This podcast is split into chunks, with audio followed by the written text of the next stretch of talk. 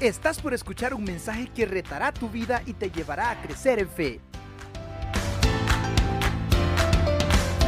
Hermanos, me toca predicar, me toca compartir la palabra y vamos a hablar sobre este tema que le dije el domingo, ¿verdad? Amores, amores de papel.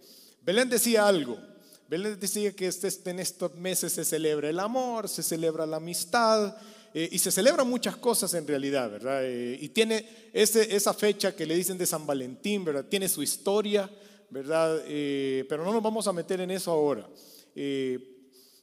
Sin embargo, fíjese que a mí me parece curioso. No sé si usted lo ha notado, no sé si usted lo ha visto, pero eh, celebramos aniversarios de bodas, celebramos aniversarios de noviazgo, las parejas de novia hasta celebran el mes, ¿verdad? Cada, vez que cumple mes, celebran el mes, algunos celebran hasta el día de la semana. Yo eso lo hacía con mi esposa, ¿verdad? El 3 de febrero, ¿verdad? Eh, celebrábamos el, el, el mes de andar, ¿verdad? Eh, pero fíjese que yo nunca he visto, no sé usted, pero nunca he visto ni he escuchado que se celebre el aniversario de ser amigos. Yo no sé si usted tiene un buen amigo, una buena amiga y diga, hey, cumplimos aniversario de habernos conocido como amigos, ¿verdad? Yo nunca lo he oído. Usted dice, vos sí. Tú sí. Ah, va, mira, qué bueno. Pero en la mayoría de los casos no pasa, ¿verdad? No pasa. Eh, pero como como le pasa a Jenny, puede que pase. Puede que también usted pues lo haga con, su amistad y qué bueno, le animo a que siga haciéndolo y, cultive esa amistad.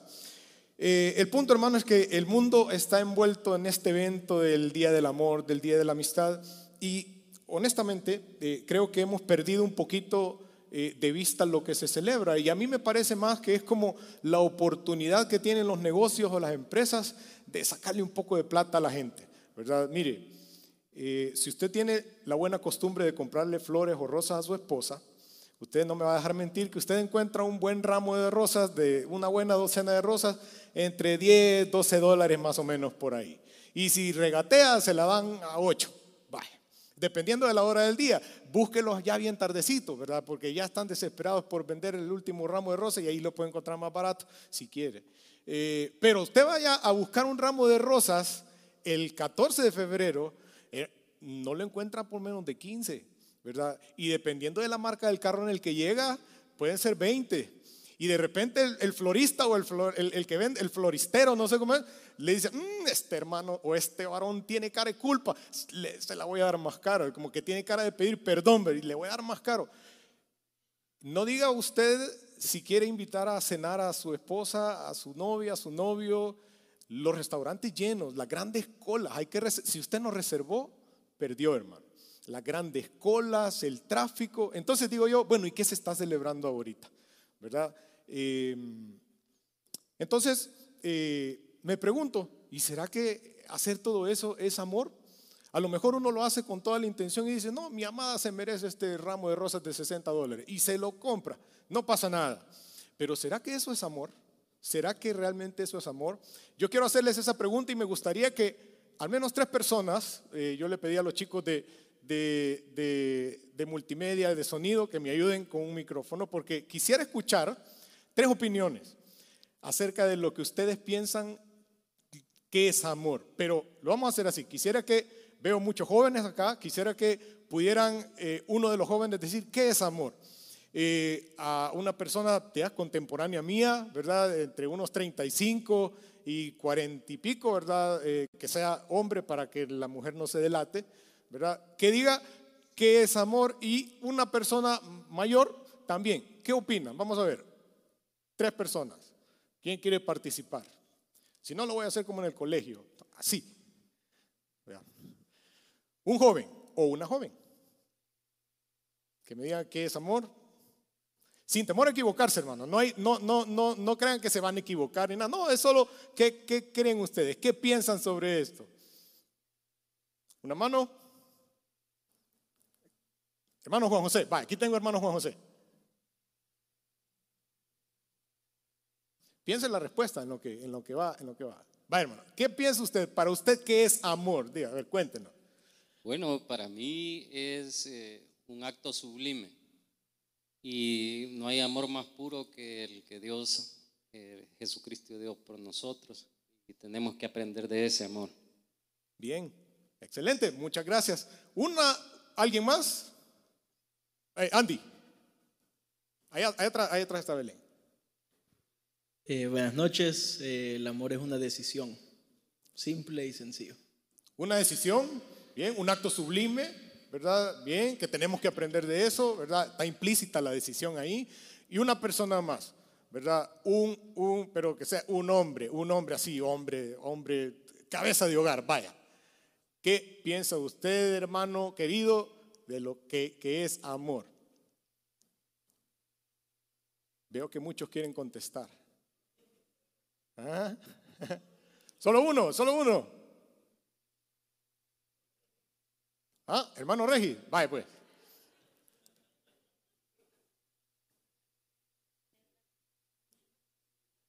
¿Quién fue? ¿Quién fue?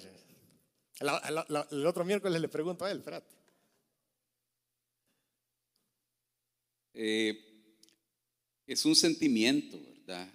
Pero al mismo tiempo es una decisión. Cuando yo tomo la determinación de amar a alguien, es por una convicción de que tengo un amor por, por esa persona, ¿verdad? Y voy a cultivar ese amor porque yo lo he decidido. Amén. Bien, sí, exacto, exacto. Como le digo, no, no hay respuestas erróneas en este, en este tema, ¿verdad? Eh, cada quien concibe eh, amor de la manera en que pudo haber vivido desde que nació hasta el momento en el que estamos viviendo ahorita. Y, quiero que, eh, gracias, gracias por participar, y quiero que, que traigan a su memoria cómo terminan los cuentos de hada o las novelas o los cuentos así de romance y vivieron felices para siempre, ¿verdad? Y así dice, ¿verdad? Pero normalmente yo hago la broma y digo, bueno, y la película se tiene que terminar ahí, porque si sigue adelante, pues a lo mejor puede que nos encontremos con el primer problema a las dos semanas de, estar unidos, ¿verdad? Y, y podemos quizás dudar de esa felicidad que se juraron cuando dijeron, sí, acepto, ¿verdad? Y es que, hermanos, fíjense que como bien dijeron, una decisión, ¿verdad? Sabe, usted puede, a, diferencia de, otros sentimientos, lo voy a decir así, como la felicidad o la tristeza, ¿verdad? Que son evidentes, ¿verdad? Eh, el amor es distinto, muy distinto. Usted puede amar y ser feliz, pero también puede amar y estar profundamente decepcionado y triste. Y puede amar, o viceversa, ¿verdad? Mientras usted ama, puede sentirse muy feliz y al mismo tiempo, mientras usted, mientras usted ama, puede sentirse muy, muy triste. Y eso es lo que lo hace diferente. Porque a pesar de cómo me siento, decido amar o no amar. Y de eso vamos a hablar un poquito más. Amores de papel es el tema, ¿verdad? Y lo dije así porque, ¿sabe? Y, le, hablaba con, con Edgardo y con Andy y con eh, Caroline decía, eh, porque el papel aguanta con lo que le pongan, así dice el dicho, ¿verdad? El papel aguanta con lo que le pongan, ¿verdad? El papel aguanta con lo que le pongan, pero el papel, a pesar de ser tan fuerte para aguantar con lo que le pongan, eh, es tan frágil que se arruga rapidito y si usted le hace fuerza lo rompe, ¿verdad? Entonces, por eso pensé en eso. Amores de papel. Quiero pedirle, hermanos, que me acompañen en oración para que el Señor pueda hablarnos en este, en este momento. Padre Santo, te damos muchísimas gracias, porque como bien lo dice tu palabra, eh, ninguno muestra más grande amor que aquel que da su vida por sus amigos. Así como lo dice tu palabra, porque de tal manera amaste, Señor, al mundo que enviaste a tu Hijo, a nuestro Señor Jesucristo, para que todo aquel que en Él pudiera querer, creer no se perdiera. Gracias, Padre, porque nos has amado, Señor, con amor eterno.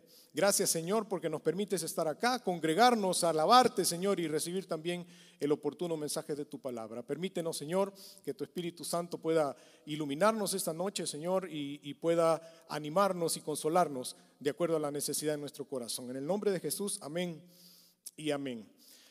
Eh, yo normalmente, hermano, siempre leo la, porción bíblica antes de orar. Hoy vamos a dejar la porción bíblica para el final. Vamos a leer la Biblia, ¿verdad? Eh, pero lo vamos a dejar para el final.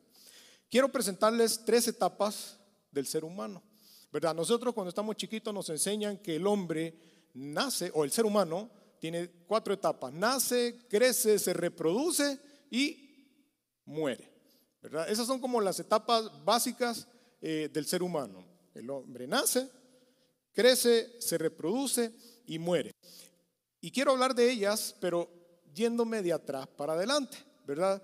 Hablando de la última etapa. El ser humano muere, luego el ser humano se reproduce, el ser humano crece y el ser humano nace. Así nos vamos a ir. Entonces hablemos de la primera o la última etapa, que es la primera etapa que vamos a, a tocar. El ser humano muere. Mire, aunque se dice que es la última etapa y que pues sí, es la última, la vida se acaba, para nosotros eso no es así.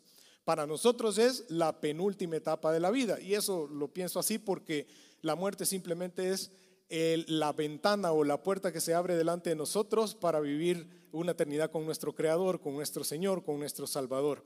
Entonces, realmente esa etapa, aunque no muchos les gusta pensar en eso, ¿verdad? porque nadie se quiere morir, eh, pienso que para nosotros debería ser una etapa anhelada. ¿Verdad? ¿Por qué? Porque es el momento en el que pasamos directamente a la presencia del Señor. Y Pablo tenía ese conflicto, usted lo recuerda, ¿verdad? Eh, yo quisiera irme, pero quiero quedarme, porque quedándome soy de bendición por ustedes, pero yéndome estoy con mi Señor y ese es mi mayor anhelo. Entonces, no sé usted, no sé usted si lo mira de esa forma, no sé usted si al salir de su casa piensa, ah, yo me quisiera morir hoy, ¿verdad? Porque quiero estar con el Señor, o si no piensa en eso cuando sale de su casa, ¿verdad? Eh, He tenido también la oportunidad de ver eh, gente mayor, no necesariamente hermanos en Cristo, eh, gente mayor que pareciera que tienen o viven una vida un poco amargada o, todo les molesta. Yo no sé si usted conoce a personas mayores que todo les molesta.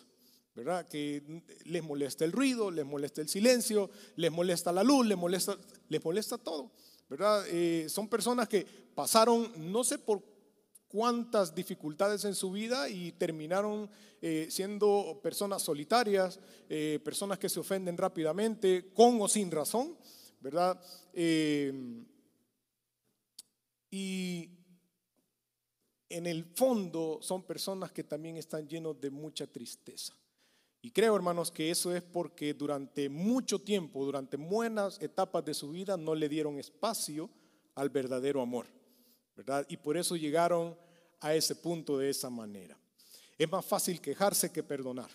Es más fácil, es más fácil eh, resentirse, ¿verdad? Que aceptar que el tiempo ya pasó y no pudimos causar un buen efecto en los que nos rodean, ¿verdad? Eh, admiro a las personas de edad que tienen a alguien a su lado, que frecuentemente son visitados por sus hijos, por sus nietos y por todas las personas. Algo bueno hicieron algo bueno hicieron. A lo mejor ellas sí le dieron cabida al amor en el momento, en el momento oportuno. Si no tiene esa bendición, ¿verdad? Hermanos, ámelos, ámelos, ame a las personas, ámelas, ámelas y déjese amar. La siguiente etapa es el ser humano se reproduce, ¿verdad? El ser humano se reproduce. Mire, implícitamente en esta etapa estamos hablando de la unión entre un hombre y una mujer. Forzosamente estamos hablando de un hombre y una mujer. No estoy hablando ni me voy a referir al proceso de crianza, porque hoy día sabemos cómo están las cosas y eh, dos personas eh, del mismo sexo pueden adoptar y criar. No me refiero a eso, ¿verdad? ese es tema para otra noche. Me refiero al hecho específico en que un hombre y una mujer se juntan y se reproducen.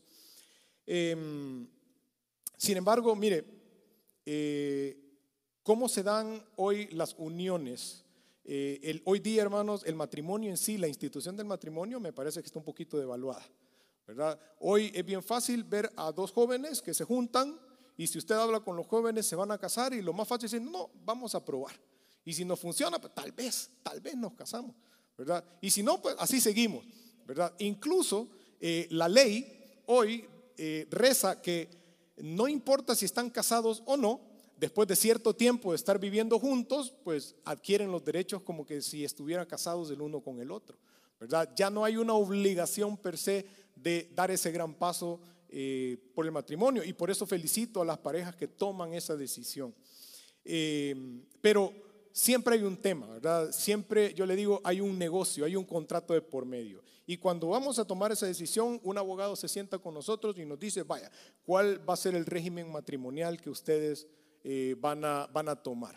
¿verdad? Y estuve leyendo un poquito y los más comunes son separación de bienes, participación en las ganancias y comunidad diferida. No estoy muy al tanto de qué puede significar eso, yo solo sé que el, más usual, el que, nosotros, el que nosotros normalmente tomamos es lo mío es tuyo y lo tuyo es mío, bienes mancomunados. Pero también se dan bienes por separado. ¿Por qué? Porque si esto no funciona, yo me llevo lo mío, vos llevate lo tuyo y así y no quedó nada. Y yo pregunto, ¿por qué la separación? ¿verdad? Cuando Dios dijo, por esta causa se unirá el hombre, el hombre a su mujer, dejará a su papá y a su mamá, se unirá a la mujer y serán una sola carne, serán la misma cosa. ¿Por qué la separación? Y la razón que yo pienso es porque hay negocio, ¿verdad? Eh, hay conveniencia. Entonces, eh, no es necesariamente por amor, pareciera ser, sino más bien por conveniencia. Fíjese que estamos viendo con mi esposa, con Marcela, una serie de allá por la primera década de los 2000 que se llama La Ley de los Audaces. Trata de abogados, puro abogado, y que liticio por aquí, que juicio por acá, que, que leyes por este lado, que convenios, que acuerdos y todo eso. Y en la temporada número 3, sí, temporada 3, capítulo 13, eh, le dicen a un personaje, eh, y eso te lo dejo por escrito, y el personaje le contesta, eh, no, ah bueno, entonces no se puede hacer nada, porque si no está por escrito, las promesas no valen, ¿verdad? Pareciera que hoy día eh, tienen que quedar las cosas por escrito, porque la palabra quizás ya no pesa, ¿verdad? Y entonces vuelvo a preguntar, ¿será que eso es amor? ¿Será que se le está dando cabida al verdadero amor en estos días o es conveniencia? La siguiente etapa, el ser humano crece. Y aquí, hermano, entramos todos. En las primeras dos, pues entran personas con ciertas características, ¿verdad? En esta entramos todos. Desde que nacemos hasta que nos morimos, no dejamos de crecer. ¿verdad? Llega un momento en que dejamos de crecer para arriba, pero empezamos a crecer para los lados, para adelante, pero no dejamos de crecer. Siempre estamos creciendo. Eh, y hay varias etapas en ese proceso. Crecemos como padres, y crecemos como hijos. Y piense usted, hermano, en su relación con sus hijos, piense usted o piensa tú, joven, en tu relación con tus papás, ¿verdad? Em, el primer momento de nuestra vida cuando nacemos es cuando papá y mamá son los superhéroes, ¿verdad? Papá y mamá lo saben todo, papá y mamá no se equivocan, papá y mamá lo pueden todo, ¿verdad? El papá se hace cargo de las cucarachas como nadie, ¿verdad? Y a la mamá no hay huevo duro que la detenga, ¿verdad? Porque nuestros padres son lo mejor de lo mejor, ¿verdad? Y, somos admirados por nuestros hijos, pero llega un momento en que vamos creciendo y llegamos a cierta etapa en que nosotros nos comenzamos a dar cuenta que papá se equivoca, a papá se le olvidan las cosas, eh, mamá no lo puede todo, se enoja, se irrita, llegan enojados y a veces como hijos puede que nos sintamos, a mí me echan las culpas, ¿verdad? A, mí, a él se le olvida la llave y a mí me echan las culpas, ¿verdad? Eh, mi papá no me entiende, mi mamá no me entiende. Como ellos ya vivieron, ah, ellos vivieron en otra época, ni celulares tenían cuando ellos eran jóvenes. Y ahora tenemos de todo, ¿verdad? Y podemos pensar así porque quizás no le damos cabida al amor como hijos. O los padres, ¿verdad? El padre, este cipote o, este mono, dicen a veces, eh, por un oído le entra y por otro le sale. No le importa lo que le digo, es desobediente. Incluso eh, usamos apelativos le ponemos, decimos, eh, niño, no sea necio o decimos otra palabra. ¿Por qué? Porque quizás no le estamos dando la cabida respectiva al verdadero amor en la relación de padre e hijos. Y si tenés hermanos, también pasan cosas, ¿verdad? El mayor se ofende porque solo a él le tocan hacer las cosas y el menor no hace nada. Y el menor se ofende porque solo al mayor le dan permiso y a mí no, ¿verdad? Eh, solo al mayor le prestan el carro, ¿verdad? Y a mí no, ¿verdad? o yo no sé si usted tiene hermanos mayores, hermanos menores, pero suele darse. Mire, le quiero contar una anécdota. Yo tengo dos hermanas menores que yo. Yo soy el mayor de tres. Y me acuerdo que cuando tenía como, como seis años, eh, mi hermana, la mayor de mis hermanas, bueno, la chiquita no había nacido, eh, mi hermana no, le gustaba comer. Era, pero difícil que, que, que, se, que se comiera todo. Y un día estaba comiendo espaguetis y en eso que se dio la vuelta, eh, yo agarré chile Jalisco y empecé. Y le llené el espagueti de chile, de salsa picante, se lo revolví, como tenía salsa, pues no se notaba. Y mi hermana empezó a comer, ay, mucho pica, mucho pica, mucho pica. Pero mi mamá, como tenía la excusa de que mucho pica, siempre, ah, quiero vomitar. Yo no sé si usted tiene un, un hijo que le dice así, ah, quiero vomitar, me siento mal. Y lo que pasa es que no quiere comer. Mi hermana decía esas excusas. Y llega mi mamá y se sienta con ella, con el cincho a la par, ¿verdad? Se come todo. y empieza mi hermana, pero mucho pica, que se coma todo, o le va a caer, ¿verdad? Hasta que a mi hermana se le empieza a poner la boca toda colorada. Yo estaba mirando, por supuesto, yo me estaba riendo. Eh, y mi mamá dijo, pues cuando empezó a ver que los labios se le pusieron rojos, decidió probar el espagueti. Y le picó, ¿verdad? ¿Saben qué hizo mi mamá? Leopoldo. y me tuve que comer el espagueti yo, picante, y estaba todo mocoso, llorón, ¿verdad? pero me lo comí todo, hermano. Eh, a los ocho años, eh, mi hermana no se, no se acuerda de esto, estoy seguro que no se acuerda, pero yo sí. A los ocho años yo iba pasando y mi hermana tenía una regla de aluminio y me dejó ir un reglazo en la espalda. O sea, yo no sé por qué, algo le había hecho yo quizás, pero, pero me dejó ir un reglazo, hermano. Pero mire, me dolió, lloré, me acuerdo que lloré y me gocé de verdad cuando mi papá disciplinó a mi hermana, porque mi papá vio eso, ¿verdad? Y, le cayó a mi hermana, ¿verdad? Mire, yo no sé si ella se acuerda, yo sí me acuerdo.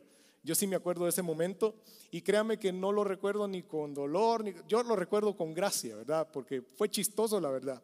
Yo no sé si usted con sus hermanos ha tenido experiencias de esa naturaleza o experiencias difíciles, porque también he visto eh, relaciones arruinadas, destrozadas de hermanos que no se pueden ver, que no se perdonan. Y ¿sabe lo que es peor? Eh, los primos, no, no, hay relación entre los primos. ¿Por qué? Porque los padres decidieron romper esa relación. No se pudieron perdonar en algún momento y los primos ya no tienen, pasan y, uno ve a los primos en la calle pero ni los reconoce porque nunca hubo esa cercanía. ¿Por qué? Porque dos hermanos en un principio no se supieron perdonar, porque no le dieron cabida al verdadero amor. Y así nos pasa con los amigos, con novios, novias, trabajos, y todas las relaciones que usted pueda tener en su día a día. ¿Qué siente usted cuando promueven al compañero? Sabiendo o pensando que usted trabaja más, ¿verdad? Y promueven al compañero. Ah, este lo promueven porque yo, yo dice. Porque este, este le cae bien al jefe. Se ponen de acuerdo. Por eso le dan los mejores clientes o las mejores cuentas. ¿Qué piensa usted cuando pasa eso? ¿O se alegra de verdad porque el otro está siendo promovido? ¿verdad? Quiere ser promovido, quiere ser reconocido, llegue temprano, fájese, trabaje duro, ¿verdad? Esté dispuesto a correr la mía extra, ¿verdad? Y ponga las cosas en las manos de Dios, pero no se enoje, dele cabida al verdadero amor. Todos necesitamos crecer, hermanos, todos.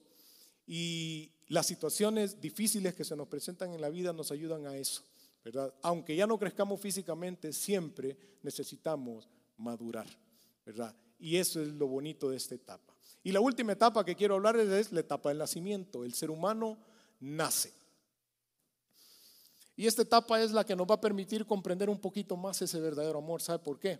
Porque cuando uno tiene, eh, yo recuerdo cuando mis hijos nacieron, ¿verdad? Miren, cuando mis hijos nacieron, lo voy a decir así, se acabó la intimidad. ¿verdad? Se acabó la intimidad porque el, a la par de la cama estaba la cuna. El, el kirikú creo que le dicen a eso, no, no me acuerdo, algo, así se llama eso. No es una cuna, eh, ni un corral, es como una mezcla entre la cuna y el corral, kirikú. ¿verdad? Pero ahí estaba, ahí estaba, ¿verdad? La parte de nosotros. El niño medio se movía y uno se levantaba. Como a las 2 de la mañana, estará respirando. Y uno llega a ver, ¿verdad? Sí, está respirando y se regresa. Cada 20 minutos su lechita, ¿verdad? Y todo eso. Y uno menosprecia el sueño porque está atendiendo a su bebé. al objeto de su amor y no le duele desvelarse, no le duele eh, que ahora el salón de juegos de su casa donde tiene su televisor y todas sus cosas, ahora está el, el, corralito o la alfombra para que el niño juegue, ya no vemos películas, vemos caricaturas y así. Y sustituimos muchas cosas por darle cabida a ese amor. Y no nos importa perder nuestros derechos con tal de que el niño vaya bien o la niña vaya bien. Y ahí vamos en el carro, ¿verdad? No me importa que, que lleve cola, voy a 10 kilómetros por hora. ¿Por qué? Porque ahí va mi bebé. Y nadie me hace meter el pie al, al acelerador, ¿verdad? ¿Por qué? Porque le damos cabida al amor. No nos importa lo demás, ¿verdad? No nos importa. Y pienso, hermanos, que es en ese momento cuando podemos comprender un poquito más el amor de Dios para con nosotros. Yo no sé si a usted, eh, mientras estaba jugando con su hijo, tirándolo para acá, le revolvió el estómago a su hijo y le tocó, le tocó recibir una vomitada de su hijo, ¿verdad? Y yo, ay, uno se limpia y sigue adelante, hermano, no le pasa nada. Ah, pero reciba la de un cipote de 18 años, como que no mucho le va a gustar, ¿verdad? Porque en la primera etapa hay mucho amor. Y así es como también Dios nos cuida y Dios nos ama. Nos ve como sus bebés, como su pequeño tesoro, ¿verdad? Como la niña de, de sus ojos, dice la palabra. Y por eso Dios está dispuesto a perdonarnos, aún en medio de su infidelidad, aún en medio de sus eh, tropiezos y pecados, el Señor está dispuesto a perdonar. ¿Por qué? Porque les ama con verdadero amor. No sé en cuál etapa está usted o en cuál etapa de la vida se considera usted. Veo que hay jóvenes acá, hay más grandes y creo que hay gente que está en todas las etapas. En cada etapa tenemos la oportunidad de aprender a demostrar ese verdadero amor, a decidir, como dijeron ustedes, amar a las personas. Y para terminar, hermanos, quiero que pueda ir a su Biblia y leer este pasaje conmigo. Primera carta del apóstol Pablo a los Corintios. Este pasaje yo sé que usted lo conoce, lo cantamos, lo decimos, lo parafraseamos, eh, lo decimos de memoria, pero la pregunta es, ¿lo vive? ¿Lo hace suyo? Primera de Corintios capítulo 13, ¿lo tienen? Dígame un fuerte amén, si ya lo tiene. Amén. Dice la palabra de Dios desde el versículo 1, dice, si yo hablas en lenguas, humanas y angélicas, y no tengo amor, vengo a ser como metal que resuena o címbalo que retiñe. Y si tuviese profecía y entendiese todos los misterios y toda ciencia, y si tuviese toda la fe, de tal manera que trasladase los montes, y no tengo amor, nada soy. Y si repartiese todos mis bienes para dar de comer a los pobres, y si entregase mi cuerpo para ser quemado y no tengo amor, de nada me sirve. Es decir, que podemos hacer lo mejor, podemos ser lo mejor de lo mejor, ser el más capacitado en el trabajo, ser el más competente, ser el mejor músico de la banda, el mejor predicador, ser el mejor empresario, ser, como dicen, la mamá de Tarzán, haberme graduado con honores en la universidad, haber hecho esto, pero si no tengo amor, he perdido mi tiempo. De nada me sirve todo eso. Sigo leyendo. Verso 4, el amor es sufrido, el amor es benigno. El amor no tiene envidia, el amor no es jactancioso, no se envanece, no hace nada indebido, no busca lo suyo, no se irrita, no guarda rencor, no se goza de la injusticia, mas se goza de la verdad. Todo lo sufre, todo lo cree, todo lo espera, todo lo soporta. ¿Se acuerda? El papel aguanta con todo lo que le pongan. ¿Y su amor aguanta con todo lo que le pongan? ¿Qué es eso tan grave que ha hecho su esposo, su esposa, sus hijos, sus padres, su hermano, su amigo, lo que sea? ¿Qué es, ¿Qué es eso tan grave que han hecho con usted que no lo puede perdonar? Que no puede recordarlo con paz en su corazón y decir, te amo, no importa, te perdono. Así como el Señor le perdona a usted todos los días, porque todos los días peca. El que diga que no ha pecado es mentiroso y hace Dios mentiroso, eso dice la Biblia. Y todos los días el perdón de Dios está ahí para usted. Todo lo soporta. Sigo. El amor nunca deja de ser, pero las profecías se acabarán y cesarán las lenguas y la ciencia acabará. Porque en parte conocemos y en parte profetizamos, mas cuando venga lo perfecto, Jesucristo, entonces lo que es en parte se acabará. Cuando yo era niño hablaba como niño, pensaba como niño, juzgaba como niño, mas cuando ya fui hombre dejé lo que era de niño. ¿Se acuerda? El ser humano nace, crece, se reproduce, madura y deja de ser y pensar y actuar como antes. Verso 12, ahora vemos por espejo oscuramente, mas entonces, cuando el Señor se revele, veremos cara a cara. Ahora conozco en parte, pero entonces conoceré como fui yo conocido en un principio. Ahora permanecen la fe, la esperanza y el amor. Estos tres, pero el mayor de ellos es el amor. Una decisión, dijimos, al principio. Puede decirle sinceramente al que está a su lado, te amo. Piense en eso que, esta persona le hizo la última vez y, ¿verdad? Cuando hay algo que... Yo, yo soy en mi casa el encargado de lavar los platos. Y a veces llego noche a la casa y llego cansado, ¿verdad? Y hoy no quiero lavar los platos y ay, mañana me voy a levantar tempranito, decía. Eso decía yo. Así me engañaba yo diciendo para no lavar los platos. El problema es que no lavaba los platos, no me levantaba temprano. Y a mi esposa le tocaba venir y lavar los platos ella tempranito para después prepararle el desayuno a los niños y el almuerzo, la lonchera y todo eso. Por supuesto que le molestaba, pero no me lo decía, pero le molestaba. Y me seguía amando. Tal vez lavar los platos es una, una simplicidad, algo, algo sencillo, pero piense usted que es aquello que le tiene guardadito a esa persona que está a la par. Y dígale, te amo. De verdad, de verdad. Con sus compañeros de trabajo. ¿Sería, ¿Sería usted capaz de decirle a su compañero de trabajo, mira, te amo?